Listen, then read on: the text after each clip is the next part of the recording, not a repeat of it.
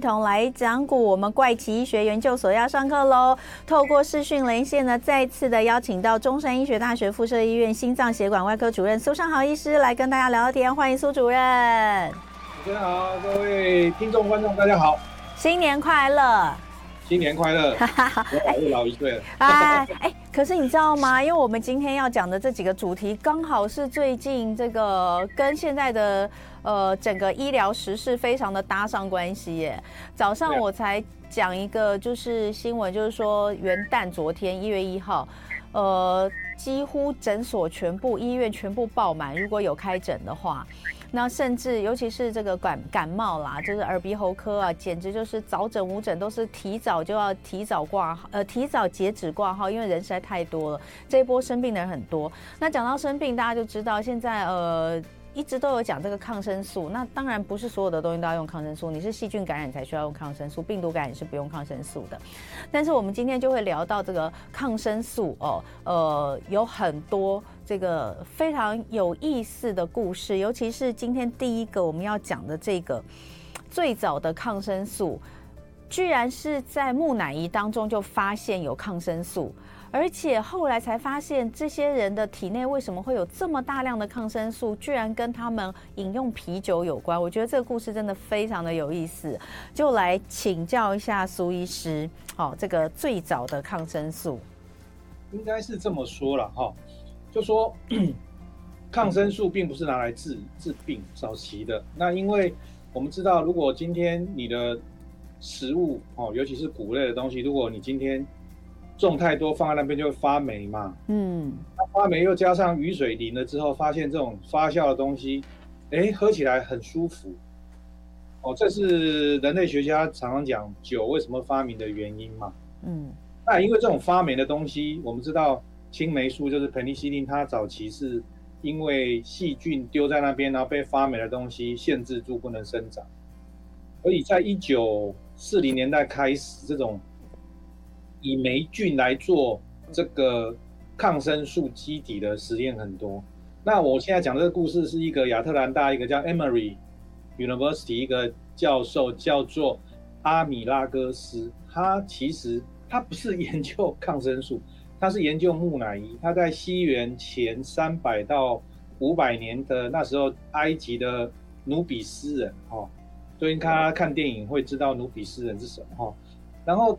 努比斯人，他们他要去研究的题目很简单，因为他是个人类学家，他研究骨头，看他们是不是因为营养不良，然后会有骨质疏松。结果竟然在里面做一些检查之后，发现有不正常的一些沉积物，结果发现竟然是我们现在很有名的四环霉素 （tetracycline），然后才去研究，然后后来发现他去讲了很多很多，发现应该是他们那时候喝的啤酒所造成的。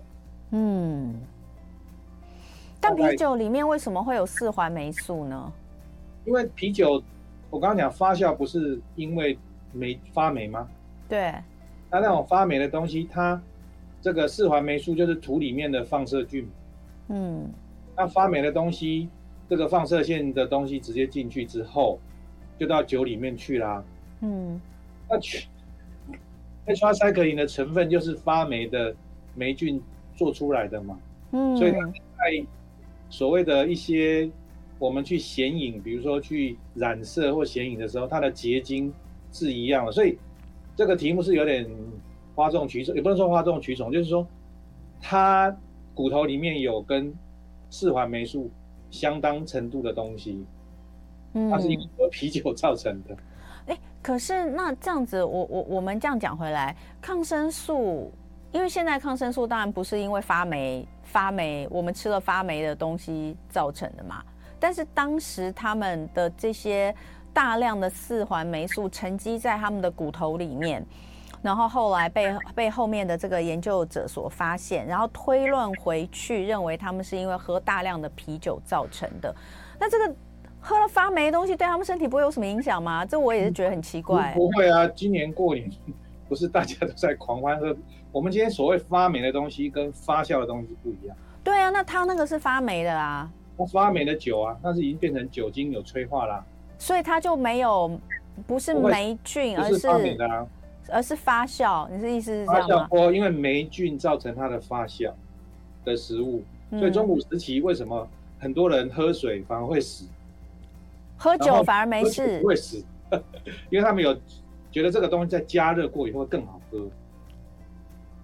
那我那不知道杀菌的结果。那我问你哦，那可以说不知道，但我们不知道，因为要问一下人类学家，就是这个努比亚斯人他们到底那个时候呃健不健康？我不知道，不知道有没有这种这种呃就是研究，就是说他们的身体是健康，他们喝这种大量的啤酒，等于说他每天都在摄取一些呃抗生素的东西在体内，这会造成他。比较不容易生病吗？应该应该这么说哈，不见得会自他让他不生病，但是它的热量一定够。酒精液体面包嘛，啤酒就是液体面包。对，所以他们的营养就是从这边补充来。其实有时候人类做一些事情，他知其然而不知其所以然。嗯，就好像我们今天老人家会吃很好吃的东西，你知道山东人有吃的一道叫做金丝豆腐。就是因为他们豆腐放在空气中发酵完以后，长出金金的霉菌之后，他把它拿来煎之后，会非常的好吃。嗯，那你当吃发霉的东西，当然会生病啊。可是你把这个发霉的东西去发去加热，或者去去处理，就搅拌或怎么样，那当然这个东西就会变得非常的美味吗。像臭豆腐啊、泡菜啊，都是相同的原理。嗯，我们是吃发霉的东西，是因为。这些霉菌发酵过以后所产生的美味，嗯，会比较正确。那我再问一个，你知道，就是前几年疫情很严重的时候啊，就有一个网络的说法，当然我个人认为这不知道是真的还是假的，我是倾向不相信，就说什么喝酒精浓度高的酒可以杀菌，那你干脆泡在酒精里面不是更好？喝高粱可以杀菌，那时候每天都有人讲说什么每天喝一杯高粱什么的。那酒那喝到身体里面啊！如果你要杀菌，你就泡在里面，那用酒精洗澡不是更？不是啊，酒精泡在那不是福马林的概念吗？那不是防腐剂的概念？哎、欸，可是我问你嘛，那到底酒精能不能治病嘛？可以吗？酒精应该这么说哈，哎、欸，酒精是因为炼金术的人发明高单位的酒精，炼金的人吗？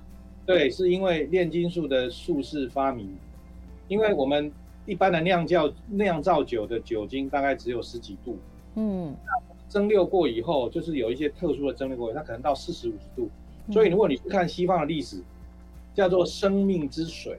对对对对对。其实我很想写这本书，但是因为我是医生的身份。哎，我们先休息一下，先休息一下，待会回来继续讲。今天礼拜二，我们的一同来讲古单元呢，是中山医学大学附设医院心脏血管外科主任苏尚豪医师要来给我们开课怪奇医学研究所。哎，我们今天呢一开始讲抗生素，因为最近大家用很多抗生素嘛，让大家知道这个抗生素最早最早，其实很多大量的抗生素居然是在木乃伊的骨骼里面被发现，就是四环霉素，但是他们不是直接在吃药哦，在那个年代应该也没有真的把它拿来作为。药药理的这个发现一个抗生素，因为我看我看医生的书，你说那个抗生素是在一九五零年代以后，以四环一四环素是一九五零以后才发现的抗生素嘛？但是那个人类学家却是在这个木乃伊的这个骨骼里面发现，就发现是啤酒哈。最可怕的是，居然在婴儿跟小孩的骨骼检查中也有发现这个大量的这个四环素，代表啤酒应该也在当时也被当成是婴儿断奶之后的重要食品。于是，于是乎，我就想问你是他们那时候就认为喝啤酒可以强身，是不是啊？没有，喝啤酒可以可以补充热量。就你说营养跟热量跟营养，因为会有饱足感嘛。所以人类学家还提出一个很大胆的假设：为什么？现在很多人身体存有很多那种所谓解酒酶嘛，那就是因为饥荒的时候大家只能喝酒，都没有东西吃的，剩酒可以喝，所以那时候存活下的人身上大概就有解酒酶啊。哦，那我一定不是这种这种人的后代，我都没有解酒酶的人，我是一个 缺乏极度缺乏解酒酶。哎，那我们刚刚就讲到那个酒精到底能不能治病？好，就是想说，好，在当时他们喝啤酒，因为啤酒浓度不高嘛，酒精浓度不高嘛。对对，但是后来我讲过，就是因为你有炼金术变成高单位的酒精之后，对这个东西就被奉若神明。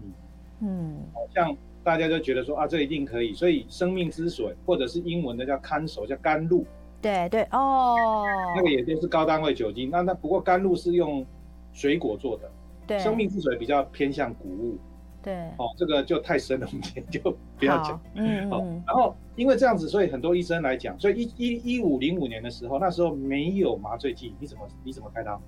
外科医生，对。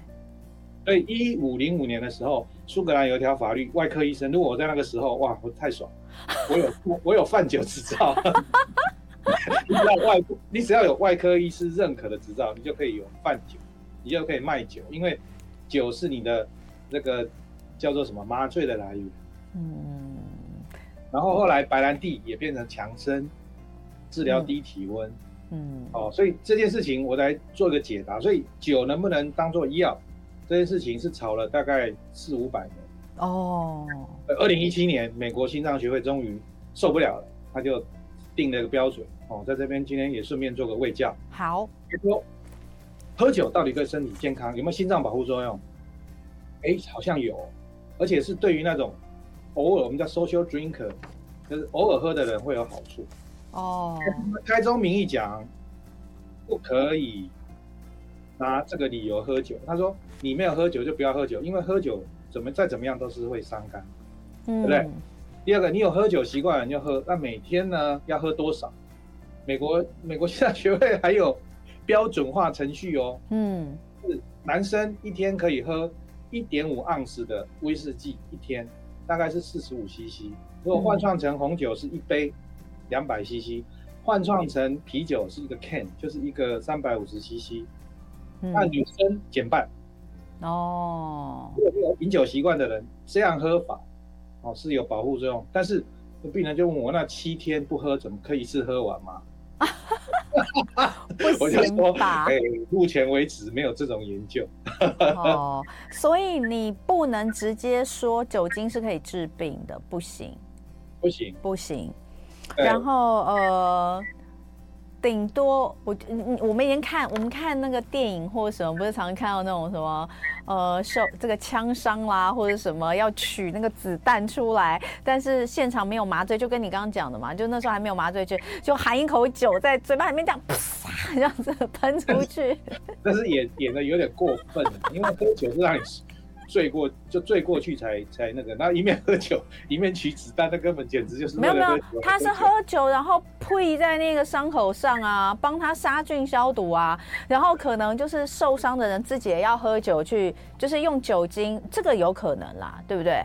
就就是啊，他他没有办法打麻醉嘛，那时候没有麻醉，就是喝酒去止痛嘛，对不对？对啊对啊，没错啊。其实这当然很不好，所以我们才会看到，就是比如说不管是在呃。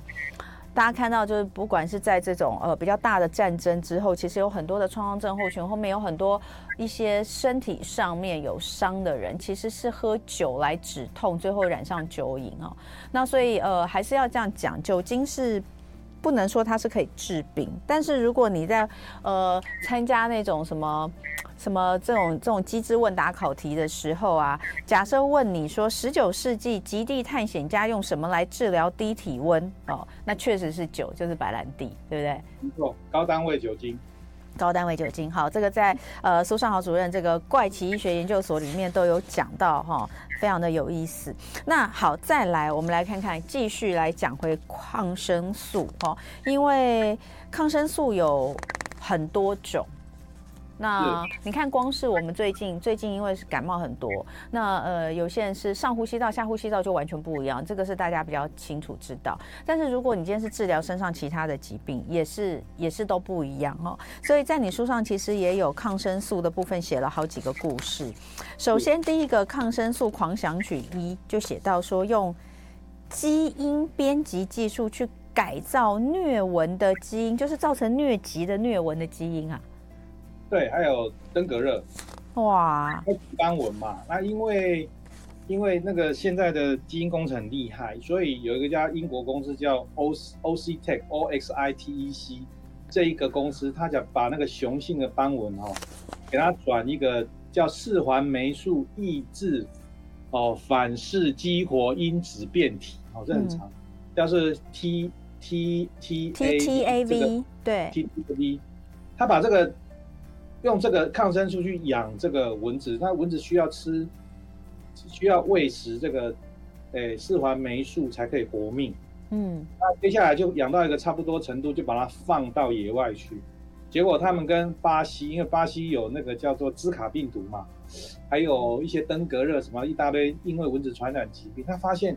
诶，放到野外去的时候，会让他们当地的这个这个什么这个，诶诶，因为蚊子传染的疾病就降低了很大的百分比。哦，对，那目前现在还在研究当中，不过当然有赞成也有反对，因为基本上你如果制造了一个一个问题的时候，解决一个问题的时候，可能下一个问题会更大。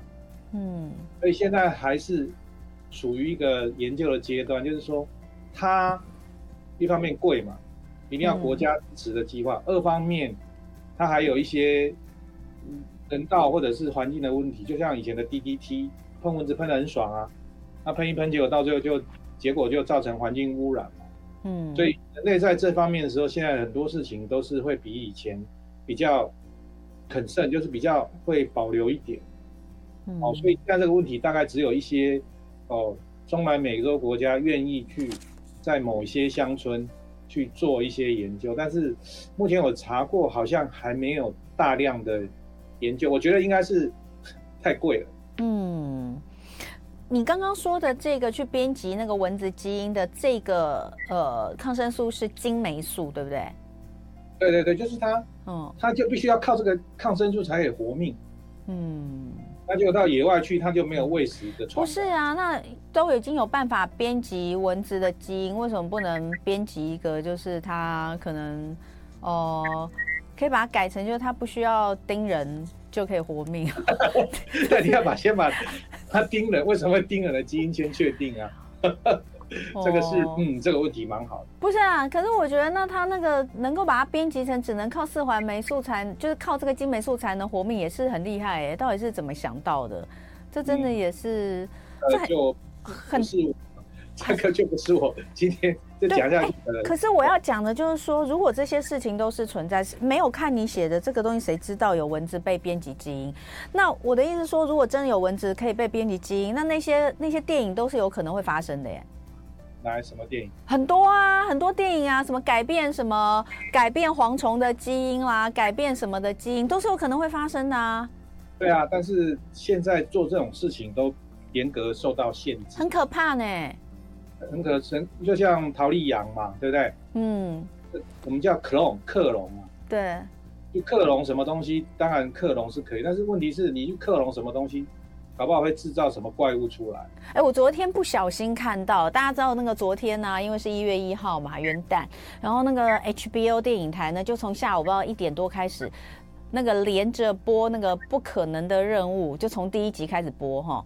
然后那个那个第一集大家知道是二十七年前，一九九六年啊，那时候的阿汤哥真的是实在是太可口了，就是鲜 鲜鲜肉代表。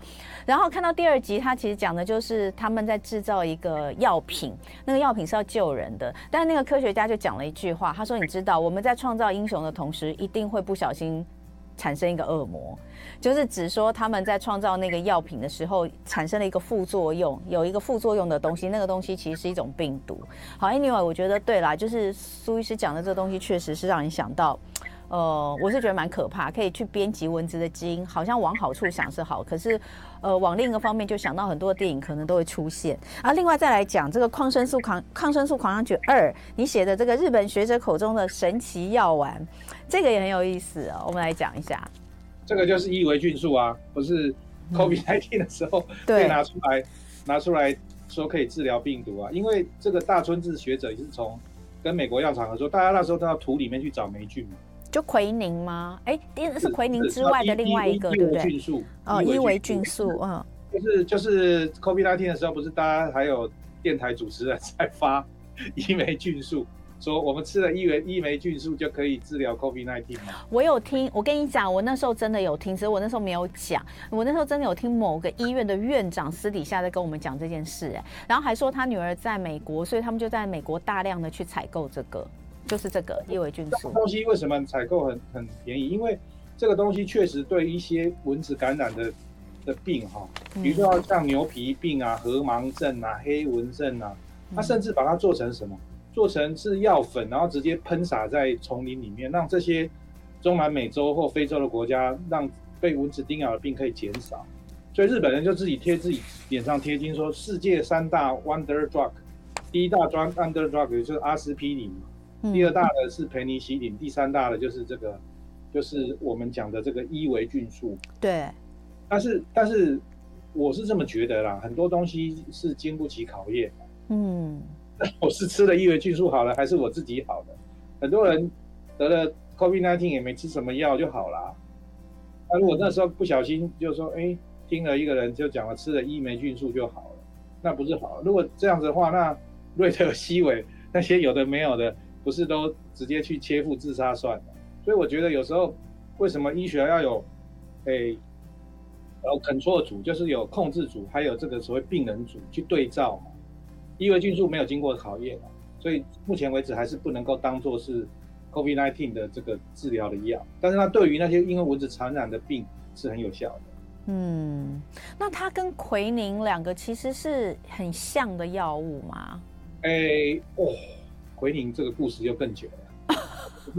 奎宁是奎宁是树皮啊，后来我们现在奎宁已经不摘树皮，是用诶、欸、分子合成的。那它为什么合得成？是因为 染料。嗯，用染料的基底去合成它最重要的作用，嗯，作用。所以现在很多抗生素，还有包括治疗糖尿病，哦，还有精神科的病，其实都是染料做的。下次如果嗯你要来找我们，再来好好聊一聊染料可以治多少病。染料，可是染料听起来蛮可怕的。染料，你你那个染，因为染料一般大家听起来都会觉得它是一种化学合成的东西。那是因为科学家一个想法。什么细菌被我用什么染料染起来，这个染料就可以治疗这个细菌。哦，瞎猫碰上死耗子。嗯，所以口语这样被发现。所以，所以在呃医生这一篇里面，其实有写到新冠肺炎刚爆发的时候，因为在印度他们的医疗资源比较贫瘠嘛，所以医生就是真的就是反正就什么东西都试，然后后来试到这个伊维菌素。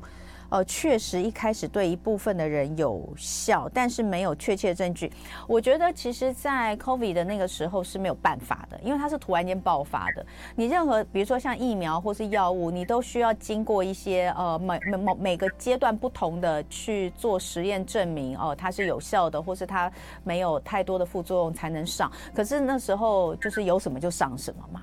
所以，也许他 差不多了。对，也 也许他，也许他有用，但也许他没用，但不知道，就是没有经过一个正常的管，呃的的，就是 process，就是没有经过那个正常的程序来做。到了精神也不允许吧？对啦，对啦。好，那我们今天抗生素聊到这边，再次的感谢苏尚豪医师，下次再跟你聊天哦。谢谢苏医师，谢谢，谢谢。